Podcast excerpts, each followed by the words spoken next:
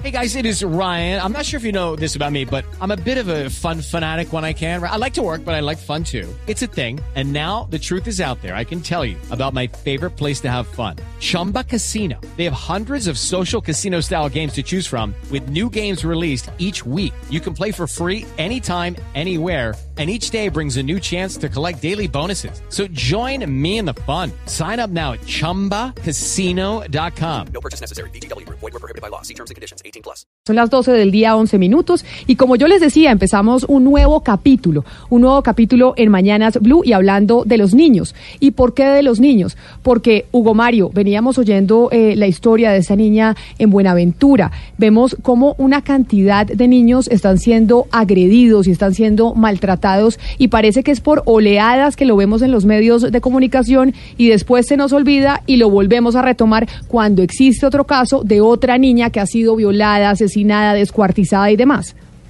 Cuando existe un caso como el de Diana Tatiana, esta pequeña de tan solo 11 años de edad que apareció el fin de semana eh, antepasado Camila en el mar Pacífico, muy cerca de un barrio popular de Buenaventura, amarrada a una estructura eh, de concreto con señales de, tortura. Después se conoció y se, y se eh, logró eh, establecer por parte de las autoridades que había sido abusada sexualmente y luego abandonada ahí por su, por su tío, que fue finalmente el victimario. Eso, Camila, motivó una movilización gigantesca en Buenaventura y motivó nuevamente a muchos sectores de la sociedad colombiana, dirigentes políticos y demás, a exigir que nuevamente se debata el tema de la cadena perpetua para abusadores de menores. Y sobre eso que usted dice de nuevamente hablar y debatir y discutir el tema de la, de la cadena perpetua para abusadores de menores, en Colombia quien promovió desde un principio esa idea fue la entonces eh, senadora del Partido Verde, Gilma Jiménez. Pero quien ha seguido con su legado es su hija, que es Joana Salamanca Jiménez, que es pues la promotora de la prisión perpetua para violadores y asesinos de niñas y niños en Colombia. Y Joana nos acompaña hoy aquí en cabina de Mañanas Blue. Joana, bienvenida, mil gracias por atender esta invitación. No, Camila, eh, Rodrigo, gracias por la invitación, gracias por poner sobre la mesa el tema más importante que existe en Colombia y el problema más grave que tenemos en el país, como la violencia que sufren los niños. Un saludo muy especial a todos los oyentes.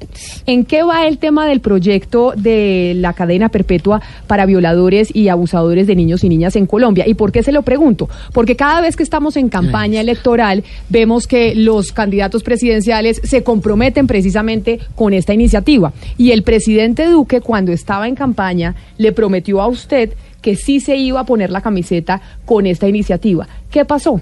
De acuerdo, Camila. No me prometió a mí, no fue a Johanna Jiménez, le prometió a los niños que iba a impulsar la cadena perpetua. Me dijo a mí que creía en la cadena perpetua y que apoyaba el referendo. Yo lo, lo, conocí a él en el 2017 cuando yo estaba recogiendo las firmas del referendo nuevamente, intentándolo vía referendo, eh, que desafortunadamente no pudimos tener las firmas que nos, nos exige la ley. Y él me dijo y me manifestó que sí estaba de acuerdo con la prisión perpetua, entre, entre otras, finalizando el proceso de la recolección de firmas, eh, yo hice un evento muy lindo en la Plaza de Bolívar, donde fueron eh, en ese entonces senador Iván Duque, senadora Claudia López, Marta Lucía Ramírez, bueno, de todos los sectores políticos y firmaron ese compromiso con la iniciativa de la prisión perpetua, iniciativa de mi mamá Gilma Jiménez. Eh, posteriormente, el presidente de la República en su campaña prometió a los colombianos y fue una causa de su campaña política la prisión perpetua para violadores y asesinos de niños. Y, y, el día que más me emocioné con eso fue el día de la posesión del presidente Iván Duque porque lo ratificó en su discurso de, de, posesión. Y por eso le pregunto frente a esto que usted nos está narrando, que le, se comprometieron con usted, ¿en qué va hoy? Porque se acaba esta legislatura el 20 de junio. Exactamente. Y no se presentó. Y no eh, se presentó. ¿Y qué pasó? Eh, si me permite contarle bien, eh, digamos todos los pasos, en octubre del año pasado, cuando tuvimos el caso de Génesis Rúa, recuerdan, nuestra chiquita que Esteban Pon la incineró después de haberla violado y asesinado, eh, me llamaron de Casa de Nariño y estuve sentada con el presidente Iván Duque donde me ratifica el compromiso y me dice que radiquemos en la legislatura iniciando este año. A mí me parecía perfecto en tiempos eh, iniciando la legislatura. La idea era que fuera el primer proyecto radicado este año.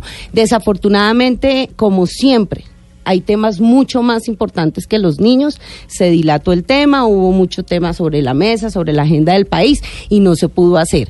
Eh, después me senté nuevamente con él el pasado 23 de abril. Vuelve y me ratifica el compromiso y me dice que lo radiquemos el año entrante y ahí sí que le, O sea, el año entrante, entiéndase, 2020, no 2019. Exactamente. Cuando me lo dice, pues por supuesto me sorprende mucho y le digo, presidente, no entiendo, el año pasado me dijo que lo hiciéramos este año y hoy me dice que el año entrante porque le vamos a dar largas. Yo creo que esto es un tema que no da espera, que se lo debemos a los niños hace mucho tiempo, pero además que lleva en la mesa, en la agenda del país y en una lucha más de 10 años. No hay tiempo que perder y no hay absolutamente nada que esperar que esperar y lo que le pasa a los niños no lo dice, es que eso es diario. Esto a veces, la mayoría de días no nos enteramos de lo que le hacen a los niños, pero cuando nos enteramos gracias a ustedes los medios de comunicación con, un caso atroz como el de Diana Tatiana el fin de semana pasado, es que se vuelve a poner sobre la mesa. Yo le manifesté mi preocupación, él me, dijo la preocupación que hay en este momento, todo lo que está corriendo en el Congreso de la República, eh, la preocupación de que, de que una vez más el Congreso le dé la espalda a los niños y lo hunda nuevamente. ¿Qué voy a hacer, Camila? Y se lo voy a contar aquí eh, eh, en la mesa, porque a raíz de lo de Diana Tatiana, los siguientes días de, Congreso, eh, en el Congreso hubo muchas voces. La mayoría de voces de, de los partidos políticos manifestaron su, su preocupación por el tema y volvieron a poner sobre la mesa la prisión perpetua. Ustedes anotaron algo al principio y es a mí sí me preocupa y me indigna que siempre que estemos a puertas de campañas electorales o otra vez se habla de la prisión perpetua. No entiendo por qué, yo no entiendo, yo no entiendo si la gente cree que eso da votos. Pues la verdad no, yo soy la promotora y me he quemado dos veces, eso no da votos. Entonces no entiendo por qué lo utilizan eh, en las campañas políticas. Yo voy a ir al Congreso desde mañana, espero en tiempo récord si es que logro coger a todos los congresistas y voy a ir con una carta dirigida al presidente Iván Duque, donde quiero demostrarle que hay ambiente en este momento en el Congreso de la República, que podemos llegar a tener ya las mayorías para que radiquemos el próximo 20 de julio, que no de más espera, tenemos que radicar el 20 de julio. ¿Por qué esperar al año entrante? ¿Cuál es la diferencia entre el 20 de julio o iniciando la legislatura del año entrante? Mire, Joana, cuando uno ha estado pendiente del debate sobre la cadena perpetua para violadores y, de niños y niñas, aquí en el país muchas veces ha habido juristas que dicen, oiga, pero es que eso no sirve para nada. Sí. Es decir, la cadena perpetua no hace que haya menos eh, violadores en Colombia. Y de hecho, esa es la pregunta del día, doctor Pombo. Así es, Joana. Le hemos preguntado a nuestros oyentes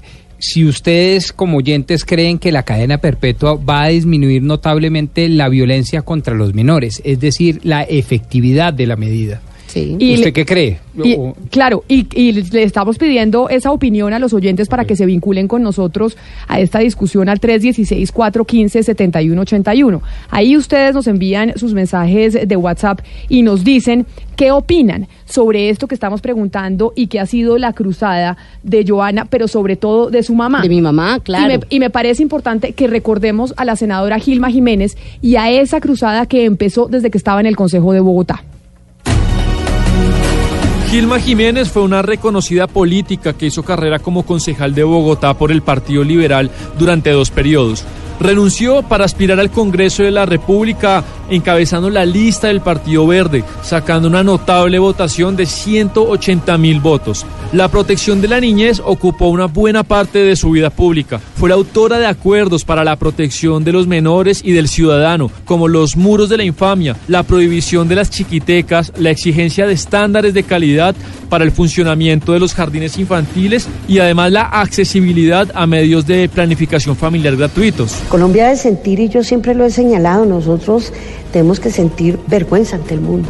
Eh, un país que permite que cada año más de un millón de niños, según las proyecciones oficiales, sean violados, explotados sexualmente, maltratados severamente. En sus últimos años luchó sin descanso para sacar adelante la cadena perpetua para los violadores de niños. Su empresa era ambiciosa, ya que suponía un cambio constitucional y una ruptura con la tradición del derecho penal en Colombia. En 2010, la senadora Jiménez presentó un proyecto de referendo avalado con más de 2 millones de firmas. Y como lo señala la Constitución y la ley, somos los colombianos los que finalmente vamos a decidir si queremos o no hacer una excepción en nuestro ordenamiento jurídico, porque la prisión perpetua va a seguir prohibida en Colombia, con excepción que se cometan delitos atroces contra los niños. La Constitución nos da la posibilidad de votarla en contra o votarla a favor, pero lo que no se puede es utilizar un proceso de, de movilización ciudadana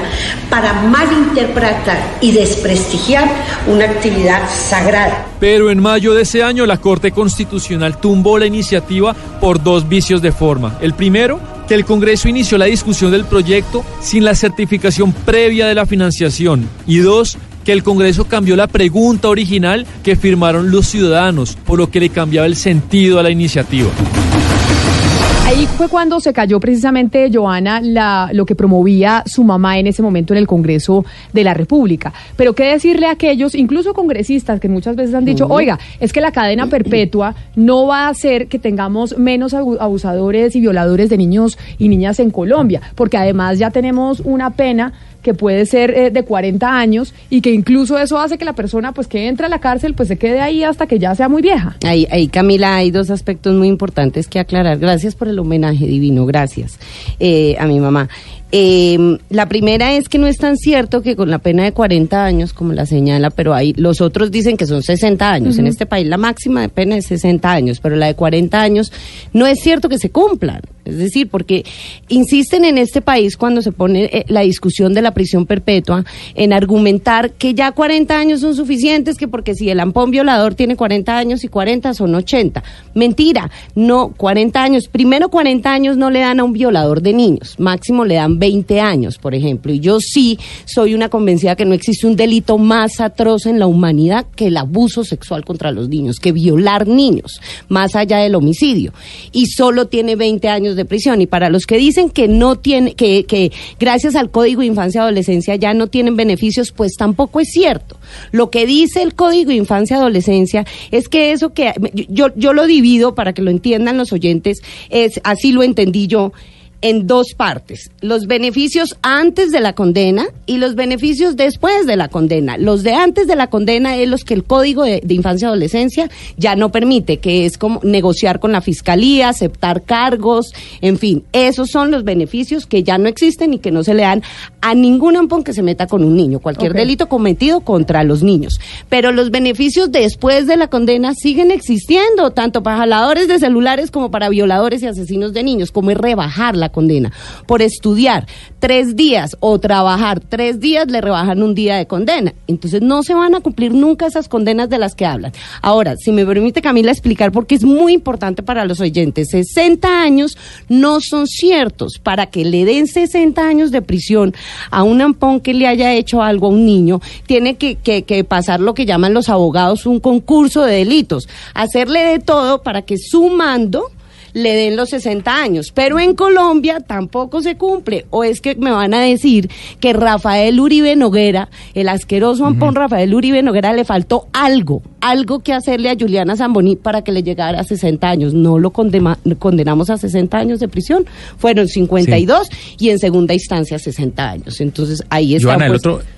Sí. Sí, el, otro argumento, Joana, de quienes eh, insisten en la cadena perpetua para violadores como ustedes, que eh, pues no, no hay posibilidad de resocialización para estos individuos, como sobre todo para quienes son violadores en serie como Luis Alfredo Garavito. ¿Eso es cierto? ¿Estos, ¿Estas personas no pueden rehabilitarse bajo ningún punto de vista? Pues los expertos científicamente, por ejemplo, Isabel Cuadros de la Fundación Afecto, ella nos ha insistido y nos ha dicho que los violadores de niños no tienen resocialización, que eso siempre va a estar ahí. Así que el día que vuelvan a salir a la cárcel, a mí, quiero contarles, la mamá de Rafael Uribe Noguera a mí me entuteló precisamente porque dije que cuando Rafael Uribe Noguera salga a las calles de Colombia, él va a volver a hacer lo mismo que le hizo a Juliana. Ella me entuteló que yo no podía garantizar eso, pero a mí nadie me puede garantizar que si él pisa eh, nuevamente las calles de Colombia no le pase algo a un niño. Entonces, eso es lo que pasa. Los especialistas científicamente dicen que los abusadores sexuales no se regeneran. Entre otras, también hay que anotar que en Colombia sabemos que no hay cárceles que realmente se eh, resocialicen a los condenados. Allá todo el mundo dice, allá van y salen peor de cómo entran. Pues acá estamos hablando de los seres humanos más importantes, de los niños. Por constitución sus derechos son prevalentes. No sigamos arriesgando a los niños con unos argumentos que lo único que hacen es salvar a los violadores y asesinos de niños y seguir permitiendo que los violen y los asesinen día a día. Sí, fíjese algo, hay algo que está rondando en la actualidad y esto por una serie que está publicando Netflix que tiene que ver con la condena injustamente de personas, en este caso por un caso de violación. Sin justificar al violador, ni más faltaba, ¿qué tiene que hacer la ley para blindar eh, este tipo de casos? que no se condenen a personas injustificadamente por una violación. Siempre lo hemos dicho, tiene que ser tan condenable eh, eh, el acusar injustamente a unos hechos tan atroces a una persona inocente. Pero yo siempre me he preguntado cuando hay ese argumento, ¿es en serio? Es decir, en este país ni siquiera condenamos a los violadores con pruebas científicas, con exámenes de medicina legal, con cámaras Helsen escuchando a los niños y sí creen que vamos a llegar a condenar a, viola, a, hombres acusados injustamente. Yo no creo que sea tan fácil de demostrar que un señor que, que no es violador haya violado. Pero, Obviamente creo que no. Joana, mire, hemos querido invitar también eh, al penalista Francisco Bernate de la Universidad del Rosario, precisamente para contar, pues para contar con la visión de un penalista sobre este tema.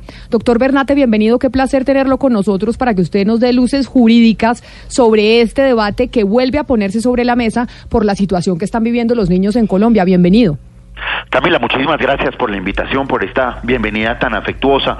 Un saludo al doctor Pombo, a Joana. Hemos discutido en diferentes escenarios, coincidimos y siempre es un placer. Y por supuesto, a toda la inmensa audiencia de Blue. Muchísimas gracias por invitarme. Mire, doctor Bernate, decía Joana, oiga, no es cierto que aquí se le aplique la mayor condena a los violadores y abusadores de niños, que el caso es el de Juliana Zamboni, el señor Uribe Noguera, que no se le condenó a la pena máxima. Entonces, ¿por qué los juristas y los penalistas, que yo he hablado con varios, dice, oiga, esto de la cadena perpetua no sirve para nada porque ya nosotros en nuestro código penal tenemos las penas suficientes para poder castigar estos casos? Bueno, lo primero es que Joana tiene razón, digamos, en, Colombia la sola violación, que estoy de acuerdo, es un hecho atroz, es un hecho deleznable, es un hecho que debe ser castigado con todo el rigor y el que uno no esté de acuerdo, eh, Camila y audiencia, con la prisión perpetua, pues no lo hace una, un, digamos, que yo esté avalando este tipo de comportamientos. Los, los deploro, soy padre y, y, y digamos, comparto todos los argumentos como ciudadano, pero otro es mi rol como jurista. Entonces, eh, ¿por qué no? Porque si el argumento es, bueno, pongamos la cadena perpetua para que se promuevan, se eviten este tipo de comportamientos, para que el violador se lo piense dos veces porque se va a podrir en una cárcel, tengo que decirte lo siguiente. Cuando se reformó el Código de Infancia y Adolescencia, hace 13 años, se prohibieron todos los beneficios para quien cometiera cualquier delito contra un menor de edad. No tienen derecho lo que Joana dice, Joana la tiene clara. Claro, pero lo que decía Joana, doctor Bernate, discúlpenme la interrupción, es que no había beneficios antes, o sea, ya no hay beneficios antes, de la condena en la negociación, pero que los beneficios posteriores siguen existiendo. se mantienen, por supuesto que se mantienen. Entonces, ¿qué pasó? Tú dirías, bueno, eso redujo la impunidad, se redujeron los casos de violación menores? No, al contrario, crecieron. O sea, hacer más duras las penas no condujo a que se redujeran los hechos. Segundo, ¿a qué condujo esto en el mundo real? A la impunidad. ¿Por qué? Porque la justicia funciona sobre acuerdos. ¿Cierto? Probar que yo cometí un delito determinado le toma a la justicia tiempo, recursos y por eso se premia al infractor que llega a un acuerdo con la justicia. Como hoy en día no hay ningún estímulo, lo que tú encuentras en la práctica judicial colombiana, ¿qué es? La persona dice, mire, si acepto cargos, no me dan ningún tipo de descuento. Yo me la juego, que la justicia me investigue, en un año y medio, dos años estoy libre porque se vencieron los términos y aquí nunca va a haber una condena. Entonces, lo que tú aprecias es un incremento en la comisión de estos delitos y una disminución en el número de condenas. Esa fue la consecuencia de este tipo de reglas. Si el argumento es prevenir, pues no se da. Ahora, si el argumento es, es que esto es muy grave, entonces pongámosle cadena perpetua. Mira los extremos a los que estamos llegando. Porque aquí eh, Joana, que ha sido junto con su mamá, por supuesto, una, una, una guerrera eh, convencida de este tipo de causas, dice, mire, yo estoy luchando por los derechos de los niños, quiero cadena perpetua. Pero el proyecto de ley número 21 en el Congreso hoy es un poco en el mismo sentido, eh, cadena perpetua, pero para los corruptos. Entonces, vamos a terminar en el punto en que en Colombia todo conduce conduce a cadena perpetua. Y ahí habría muchos argumentos, pero te doy uno solo que tú ya lo tocabas. Imagínate y, quienes son padres, ahora que vamos a celebrar el Día del Padre, lo saben. Uno sabe con quién se casa, pero no con quién se divorcia. El día de mañana un mal divorcio termina en una acusación de violación, puede terminar en una injusticia. Imagínate una cadena perpetua. Imagínate un inocente condenado a cadena perpetua. Ese es un argumento lo suficientemente fuerte para decir, como estamos, estamos bien. Mire, Oscar, viendo las cifras que nos reporta Medicina Legal sobre la violencia sexual en niños y niñas y adolescentes, lo que nos han dicho y las, las cifras que se tienen Solo en el 2019, aquí tengo las cifras de medicina legal. Mire, tenemos en total en todos los departamentos a mí me parecen estas cifras, ¿será que sí son 7.141 eh, casos solo en el 2019? En cuatro meses. 7.141 en cuatro meses. Sí, señor. Porque acá yo tengo comparado con, eh, con el 2018 y me sale que teníamos 7.161. Sí. Pero ese es el total del 2018 o solo cuatro meses. También los cuatro meses. Lo enero, abril. El enero, mismo periodo. El mismo, periodo. Solo cuatro meses, más de 7.000 violaciones a niños y niñas, Oscar, en Colombia. Esto es una cifra aterradora. Oscar. Escandalosa. Y además sigue creciendo sigue creciendo todo el tiempo. Yo Todos los días, Camila, en Colombia se conocen casos de niños abusados en cualquier parte del país, en cualquier ciudad del país se conocen casos de niños abusados. Y por eso yo le quiero preguntar a Joana, ¿por qué en el Congreso de la República y lo que me acaba de, lo que nos acaba de contar de que el presidente dijo que para el otro año, ¿por qué en el Congreso de la, República no se crea conciencia plena de la gravedad de este problema y se, y se legisla pronto?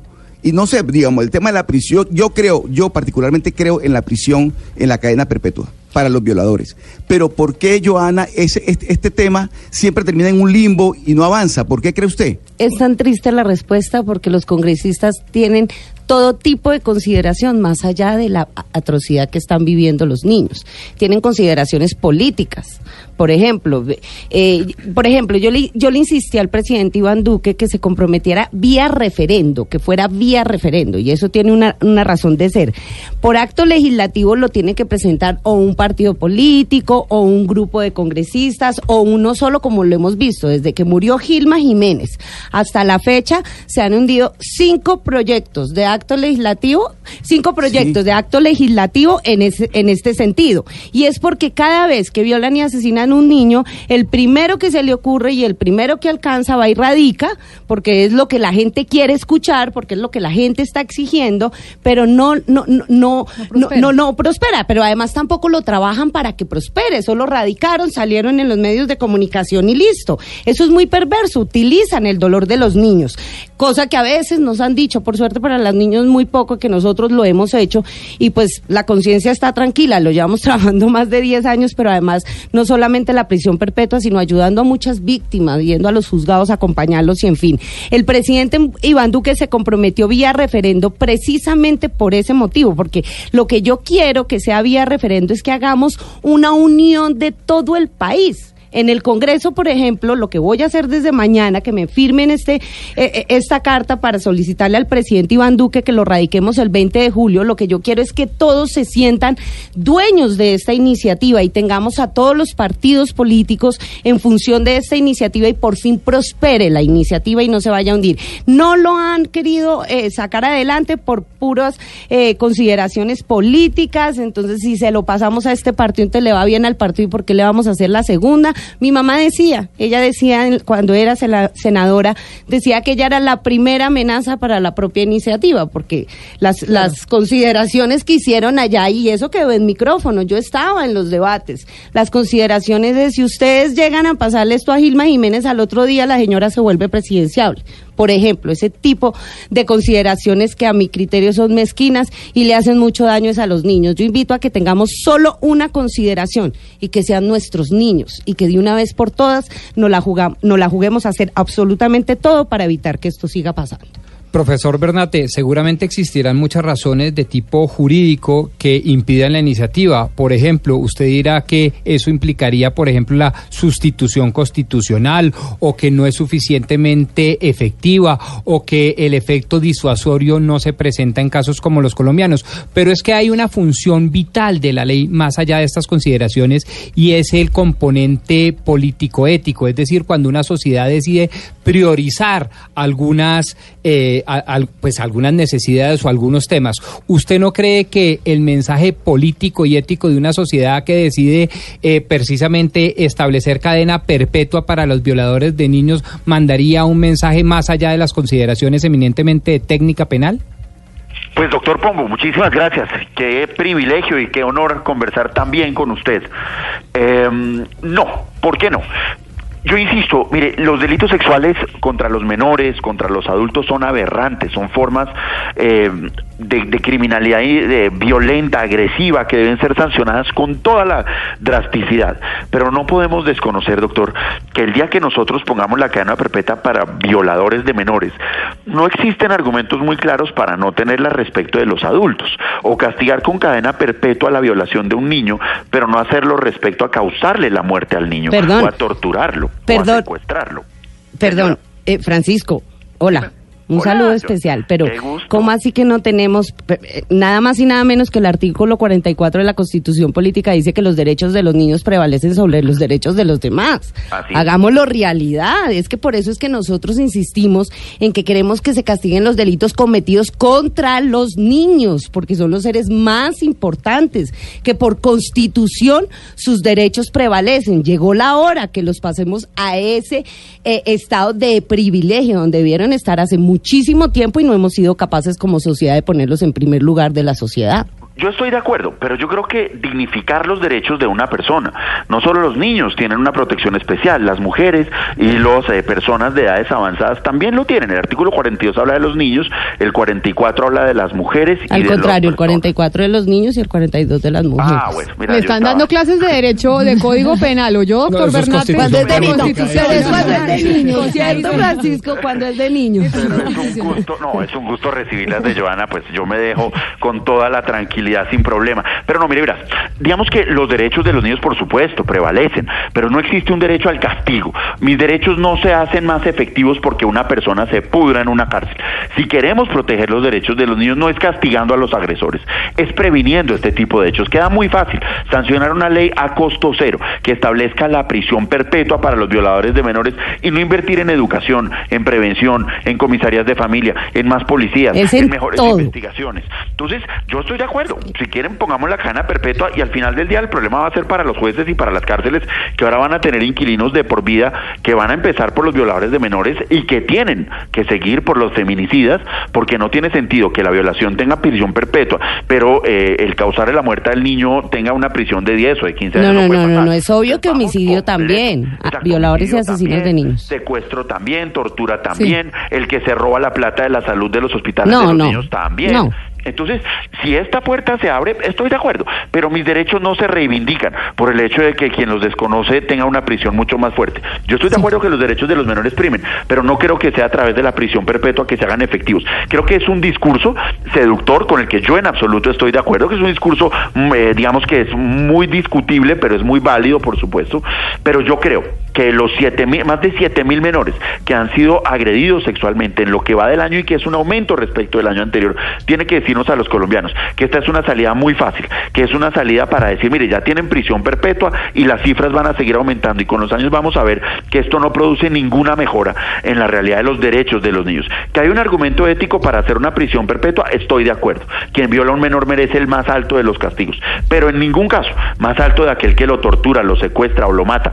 Entonces, si ese fuese el argumento, tendríamos que tener prisión perpetua para un amplísimo catálogo de delitos en nuestro Código Penal y asumir el que, como sucede hoy, decenas de inocentes sean extorsionados por la vía judicial. Eso es más que todo lo que a mí me preocupa. Eh, Joana, eh, de pronto con las cifras que da Camila, que uno las divide y más o menos son unos 60 niños al día. Más de 60. Eh, sí, no, y además es que si usted ve, por ejemplo, los departamentos, Diana, la comparación entre enero-abril del 2018 con respecto a enero-abril 2019, vemos, por ejemplo, que en departamentos como Guainía aumentó 350% el abuso contra menores. En Guaviare aumentó 275%, en Arauca aumentó un 32.3% y en Atlántico 13.3%. Es decir, aunque hay que ser claros que en, eh, en total, en el mismo eh, periodo 2018-2019, hubo una disminución de 0.33%, casi nada.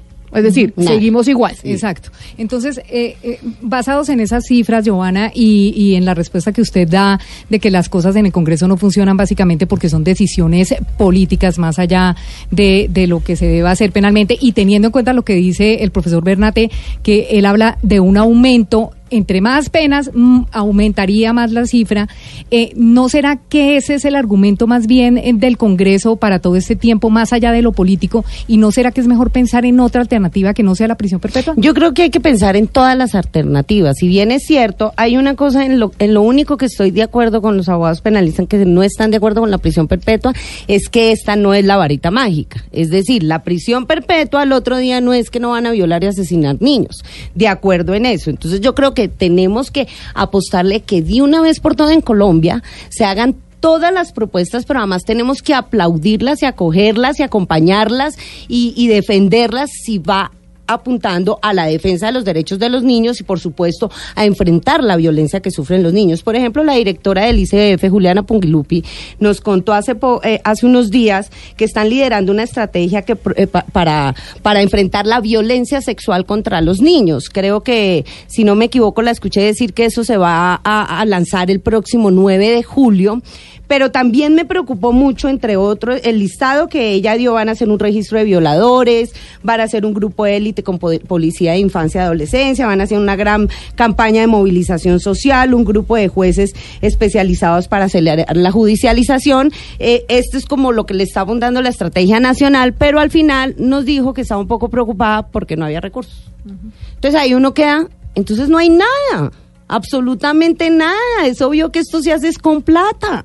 Esto no se hace con estrategias bonitas y deseando cositas que se vean bonitas en un computador y después si no hay plata para ejecutar, pues obviamente no hay nada y me preocupa que sea viniendo directamente de la entidad que, eh, eh, que está obligada a proteger y hacer estas políticas, entre otras porque estamos cortos de las políticas públicas para nuestros niños. Entonces, ahí en ese en esa estrategia que, que, que la directora del ICBF que están trabajando desde el Instituto Colombiano de Bienestar Familiar, pues ahí está todas esas propuestas, aparte de la prisión perpetua. Esa es una iniciativa, es una herramienta, pero aparte de todo es un mensaje de sociedad tan contundente que seamos nosotros los colombianos, por eso insisto también que se había referendo y no sea el Congreso de la República, que seamos los propios colombianos que decidamos que queremos castigar con prisión perpetua a los verdugos de los niños es un mensaje de sociedad ante el mundo absolutamente contundente, porque por fin vamos a, a, hacer valer el artículo 44 de la Constitución Política, porque por fin los vamos a convertir en los más importantes.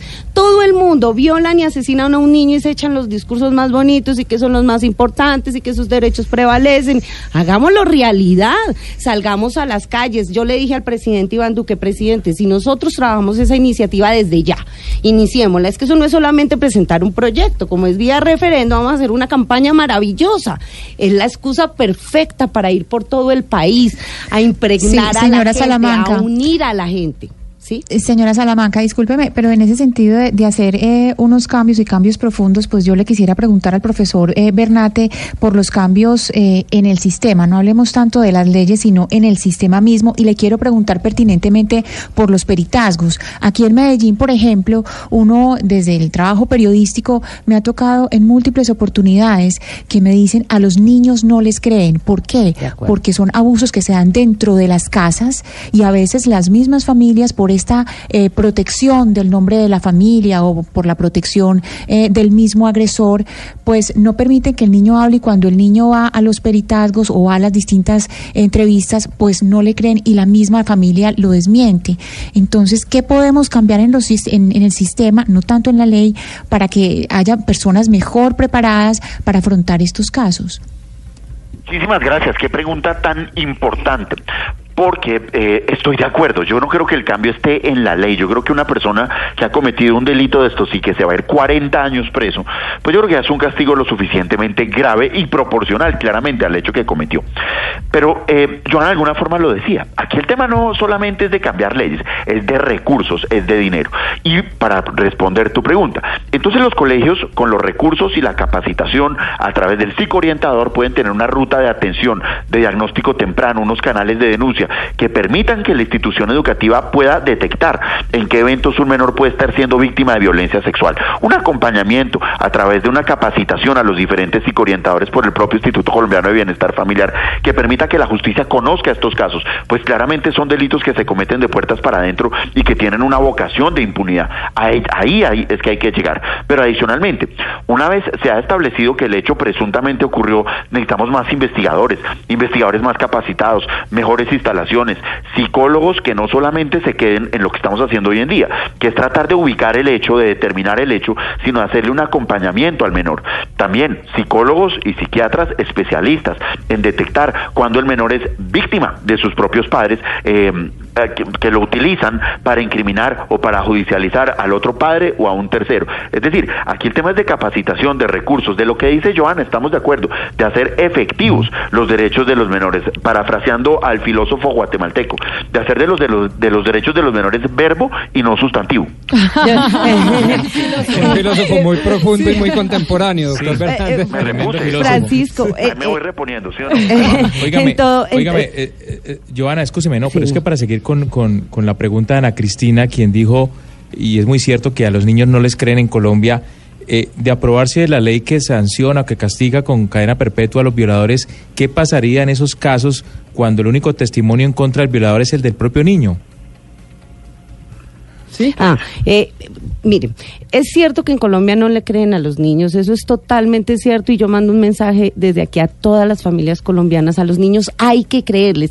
Si hay si dice algo, si de alguna manera está gritando auxilio, hay que creerle y prender las alarmas para entrar a mirar qué hay que hacer. Pero por supuesto que tenemos que con todo lo que dijo Francisco, con todo lo que vengo diciendo, el plan que tiene el ICBF, tenemos que fortalecer absolutamente todo para que hayan, por ejemplo, las cámaras Hetsen. Esa es una manera súper importante donde nos nos arrojan unos resultados científicos, psicológicos, donde el niño está, nos arroja el resultado si está diciendo la verdad o si no está diciendo la verdad, pero en su mayoría, en, en las cifras, en los casos que uno trabaja, en lo que acompaña, créanme que más, mejor dicho, yo alcanzo a decir que el 100% siempre los niños están diciendo la verdad, hay que prender la alarma, algo está pasando. Cuando un niño habla es porque algo está pasando y hay que hacer algo. Mire, Joana, algo que nosotros queremos hacer siempre en este programa es pensar y mirar qué está pasando afuera, porque no solo estamos en Colombia, hay otros países en donde tenemos otro tipo de normatividades y tal vez nos sirve hacer un recorrido internacional para saber este, esta violencia contra los niños, cómo se trata en otras partes del mundo.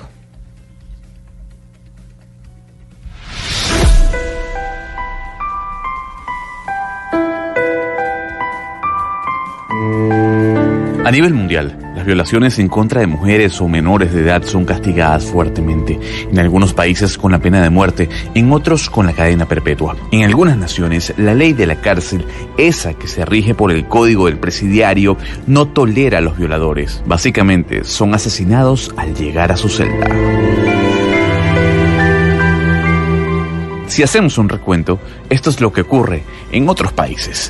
En Rusia son condenados a prisión de 3 a 30 años. En China, el violador puede ser condenado a muerte. En Corea del Norte se le condena al fusilamiento. En Irán, el violador puede ser sentenciado a muerte a través de fusilamiento también, o puede pasar el resto de sus días en prisión. En Holanda son condenados a un máximo de 15 años.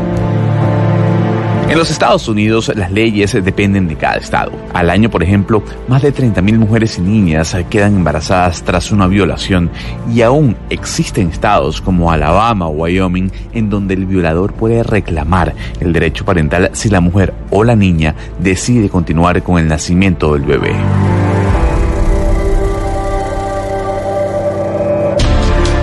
Hace algunos años el portal Being Verified sacó una lista de agresores sexuales, los cuales están marcados con registros y además con su ubicación. Esto como medida para el cuidado de las mujeres y niñas en los Estados Unidos. Página web que aún existe. Ahí veíamos un ejemplo, doctor Bernate, de lo que pasa en otros países. Vemos que en los países dictatoriales, pues obviamente hay medidas incluso de pena de muerte o cosas que aquí en nuestra constitución política no están permitidas. Pero hay algo, por ejemplo, Joana, que me llamaba la atención. Uno de los países más avanzados, yo diría que en todo tipo de medidas, es Holanda. Y me pareció, Gonzalo, escucharle que un violador de niños tiene una condena de 15 años en Holanda. Sí, Camila, entre 4 y 15 años. O sea, es uno de los países en Europa en donde la medida en contra el violador es más baja. Pero entonces ahí le pregunto, Joana, eh, mirando la referencia de otros países en el mundo, si tal vez las políticas no deberían ser más de tema educativo y demás, más que punitivas. Porque vemos, por ejemplo, que obviamente en estas dictaduras pues los fusilan y ya está como lo decían ellos sobre Corea eh, del Norte, pero un ejemplo como en el caso de Holanda, en donde decimos, oiga, un violador de niños tiene 15 años de, de, condena. No es que yo esté promoviendo eso, ni mucho menos. No, no, no, pero yo, yo, Camila, yo insisto, hay que hacerlo todo hay que hacerlo absolutamente todo. La prisión perpetua quiere mandar ese mensaje de sociedad, pero además ya la está exigiendo todos los colombianos, porque no hacer algo que quieren todos los colombianos. Pero por supuesto, todas esas eh, iniciativas, todas esas ideas que, que hemos escuchado, más de 10 años de lucha por la prisión perpetua, todos esos argumentos, que no es prisión perpetua si no es el tema educativo, que no es prisión perpetua si no es la política pública, que no es prisión perpetua si... ¿Dónde están? Es que llevamos más de una década esperándolas. ¿Por dónde están los gobiernos de turno? ¿Dónde está el Congreso de turno legislando a favor de los niños? Es que no hacen ni lo uno ni, ni dejan hacer lo otro. Es increíble que en este país todavía estemos en eso.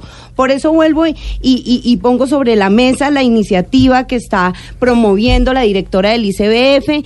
Yo la escuché, me emocioné. Si eso va a pasar, es el mundo ideal pero si no hay plata, pues obviamente no va a pasar y ella anunció que no había dinero. Mire, vamos a sumar a la conversación a los oyentes porque les dijimos que queríamos que estuvieran acá discutiendo con nosotros en el 316-415-7181, en donde les preguntamos si creen que la cadena perpetua hará eh, que disminuyan los abusos a los menores. Así es. Vamos aquí, vamos aquí a escuchar a los oyentes. En Mañanas Blue los escuchamos. Eh, Camila, buenas tardes. Eh, le habla William Medina de Río Negro, Antioquia, y con respecto a la pregunta del día, me parece que, que la cadena perpetua es una gastadera de plata para el gobierno. Creo que para estos delitos tan graves debería existir la pena de muerte y así saldría un poquito más económico. Vamos con otro oyente a ver qué nos dice. Yo diría y que en este caso es mayoritaria el, el mayoritario el número de oyentes que, están de acuerdo con la cadena perpetua, a pesar de que este oyente desde Río Negro pues decía que no. Pero este oyente no dice que no. Exacto, dice que lo que dice es que mejor pena de muerte, que para qué mantenerlos y que para qué hacer platica. Que es horror. Sí. Buenas tardes, gente de Blue. Mm, cadena perpetua está bien, pero si no se da la cadena perpetua para este tipo de gente, de personas, entonces que sí exista la castración química, si es que no se llega a la cadena perpetua.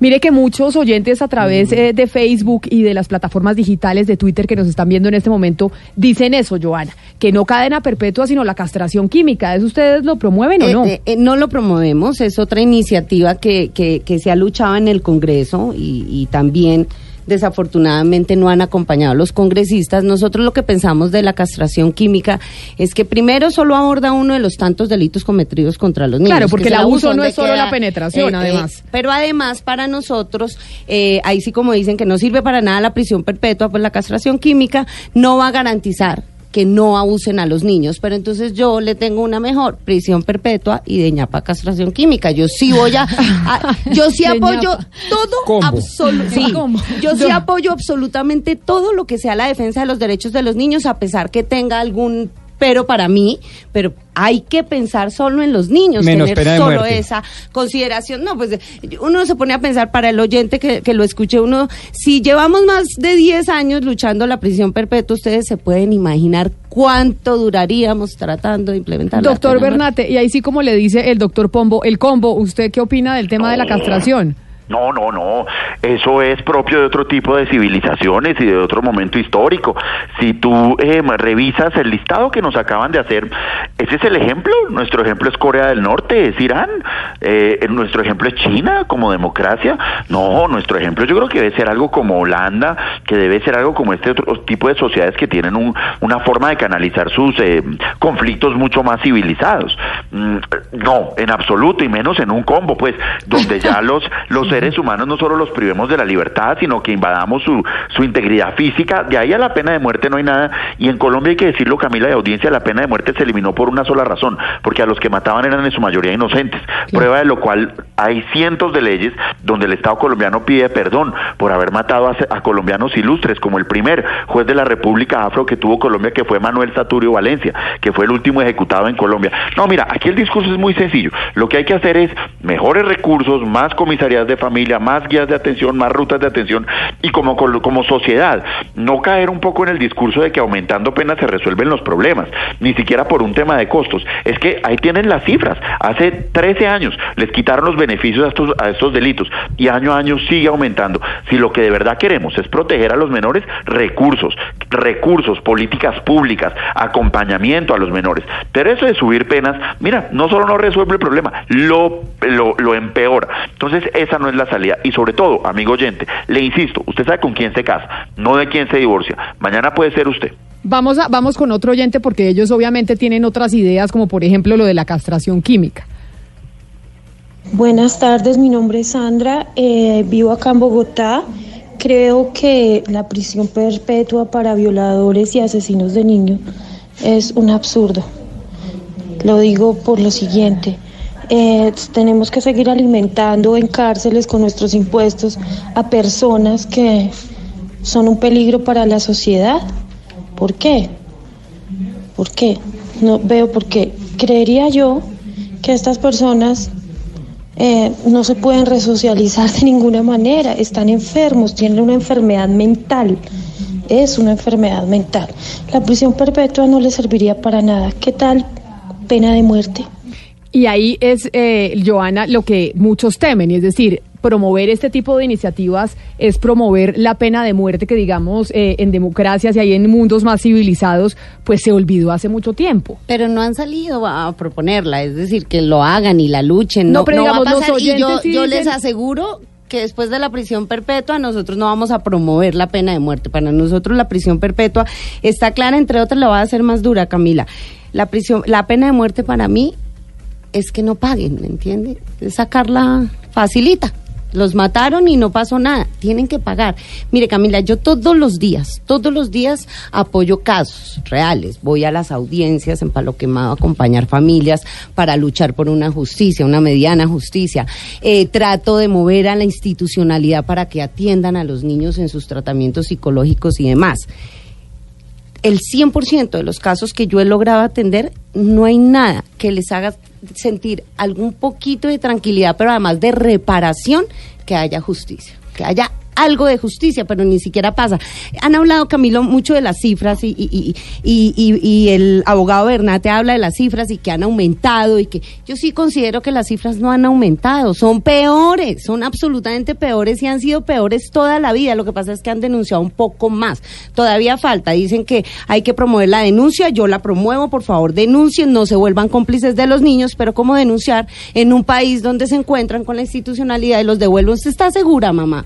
Porque eso es difícil, eso no es tan fácil, se va a meter, esto es larguito, no sé qué. ¿Cómo quieren que promueven la, la denuncia si esas son las frases que utilizan, por ejemplo, en la fiscalía cuando llegan a denunciar? Entonces yo más bien, esas son las campañas que yo digo, ¿dónde están? ¿Dónde están las campañas para que denuncien? Pero enseñándole a la gente para dónde tienen que ir, porque eso es una ruta de la infamia, vaya para allá, lo mandan para otro lado, para otro. ¿Dónde están enseñándole a la gente? Y eso es lo que hace este referendo de prisión perpetua. Si logramos que iniciemos ya, vayamos por todo el país, le enseñamos a la, a la gente cómo se denuncia, dónde pueden ir, quiénes tienen la obligación de escucharlos, la atención a los niños, el ICBF, las comisarías de familia, los defensores de familia, que tienen la obligación de recibir estos casos y que las víctimas tienen, tienen el derecho de ir y que los escuchen. Eso es una oportunidad de oro para que este tema sobre la mesa realmente empiece a andar. Mire, Joana, mil gracias por haber venido acá a Mañanas Blue, haber estado con nosotros. Sabíamos que estaba en conversaciones con el presidente Duque, que existe la posibilidad de que ustedes vayan a presentar este proyecto empezando la próxima legislatura el 20 de julio. Y pues ahí queríamos mostrar el debate, mostrar las dos posiciones, porque este, el deba este debate, precisamente, si se presenta esa iniciativa, pues es el que se va a dar en el Congreso de la República y en el país. Joana, mil gracias por venir. Camila, ustedes por la invitación. Y si logro que, que se pueda presentar el 20 de julio, regálenme un pequeño espacio para contarle y contarle a los oyentes que el 20 de julio radicaremos el proyecto. Claro que sí, doctor Bernate. A usted también mil gracias por darnos eh, la óptica jurídica del otro lado. Camila, muchísimas gracias a Joana y al doctor Pombo, a toda la audiencia, muchísimas gracias, un abrazo muy fuerte y creo que al final del día no me fue tan mal. En este debate uno siempre baila con la más fea, pero no me fue tan mal. Creo que la logré. Feliz tarde, es la una de la tarde en punto. Hasta aquí llegamos con este capítulo de Mañanas Blue que empieza todos los días a las 4 de la mañana y va hasta la una de la tarde. Ahora nosotros los dejamos con nuestros compañeros de Meridia.